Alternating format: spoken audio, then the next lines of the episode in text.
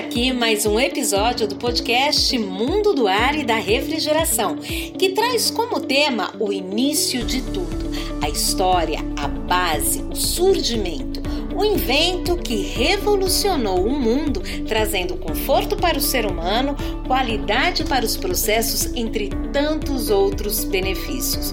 Vamos falar agora da história do ar condicionado no mundo. E é claro, você não pode perder. É agora mundo do ar e da refrigeração.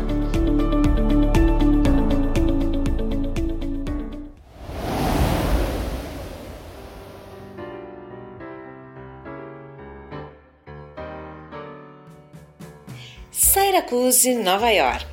Há quase 120 anos, Willis Carrier fez pelo controle de condições ambientais internas o que Alexander Graham Bell fez pela comunicação e Henry Ford pelo transporte.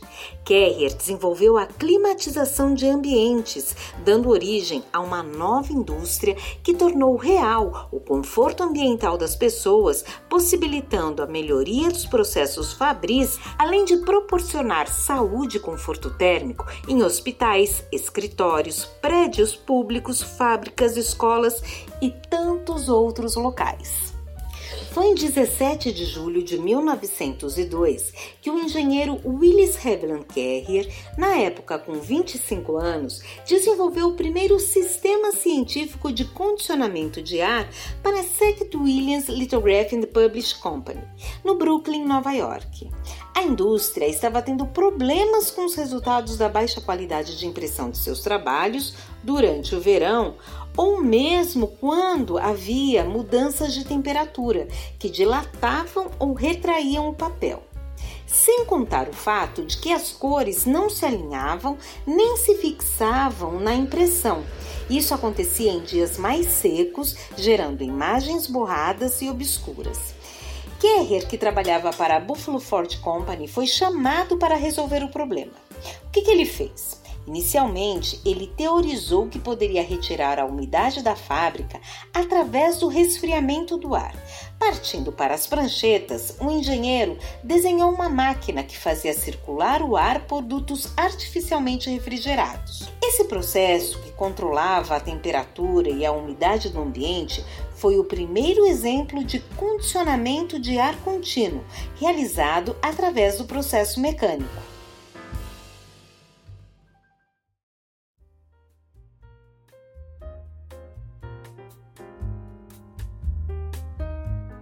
A partir daquele momento, a expansão para novas indústrias exigiu a elaboração dos primeiros documentos bibliográficos calcados na nova descoberta de Willis Carrier. A carta psicrométrica proposta por ele incluía tabelas de hidrometria para condicionadores de ar que depois serviriam como referência para estudos de refrigeração e climatização no mundo todo. Além de interessar a comunidade científica, a carta psicrométrica foi utilizada como referência por muitos profissionais, tendo edições publicadas até hoje. O invento de Carrier chegou com maior intensidade à indústria têxtil, que, como sabemos, é um segmento especialmente vulnerável às mudanças climáticas na sua produção. Logo depois, o condicionador de ar passou a ser utilizado em diversos prédios e instalações de indústrias de papel, produtos farmacêuticos, tabaco e estabelecimentos comerciais. Foi também em 1902, precisamente no outono americano, que Willis Carrier concluiu mais uma descoberta feita ao acaso. Esperando um trem em Pittsburgh, ele observou um denso nevoeiro que o fez refletir sobre a importância do ponto de orvalho. Olha só! A partir dali, o engenheiro formulou a teoria do ar-condicionado que passou a contemplar quatro funções básicas, que são controle da temperatura, controle da umidade, controle do ar circulante, ventilação e purificação do ar. Que sacada, hein?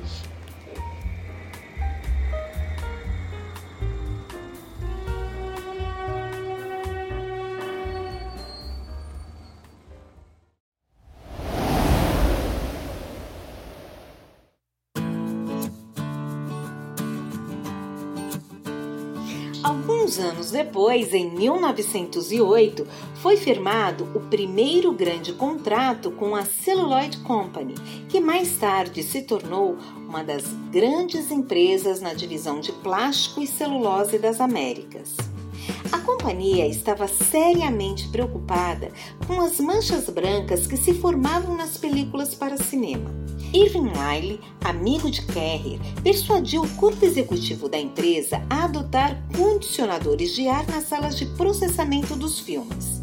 Já a primeira aplicação do condicionador de ar em residências foi em 1914 na mansão de Charles Gates, em Minneapolis, Minnesota. O equipamento media 6 metros de comprimento, 6 metros, 1,80 metro de largura e 2 metros 10 de altura. Grandão, né? No mesmo ano, o hospital Pittsburgh's Allegheny General empregava um sistema que aumentava a umidade do ambiente no berçário de bebês prematuros, ajudando a reduzir sensivelmente a mortalidade infantil causada pela desidratação e problemas respiratórios. Que alívio, hein?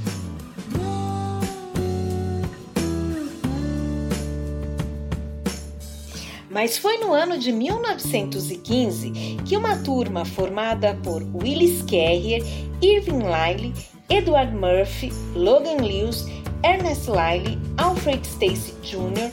e Edmundo Hackett reuniram 32 mil dólares para formar a Carrier Engineering Corporation. Até então, os equipamentos Carrier eram voltados especificamente para a refrigeração. A criação do Watermaker na década de 20 ampliou o conceito do condicionador de ar que passava a aquecer, umidificar, purificar e circular o ar nas casas durante o inverno.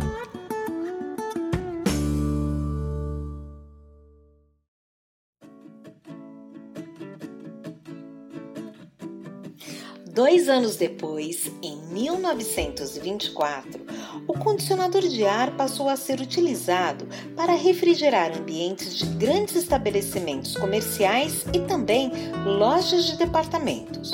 Foi no final daquela década que o sistema Carrier chegava ao Brasil, sendo representada pela General Electric.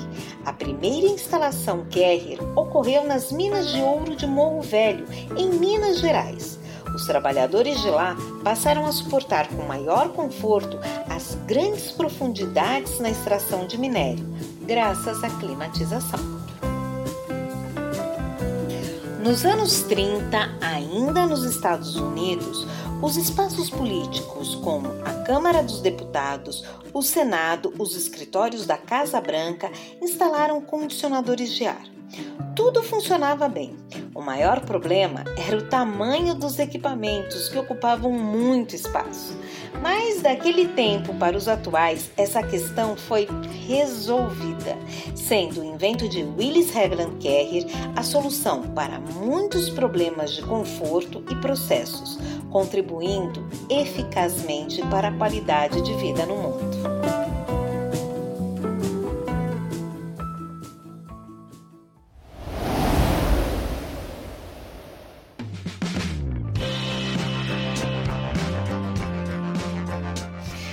Eu adoro histórias incríveis. Você também?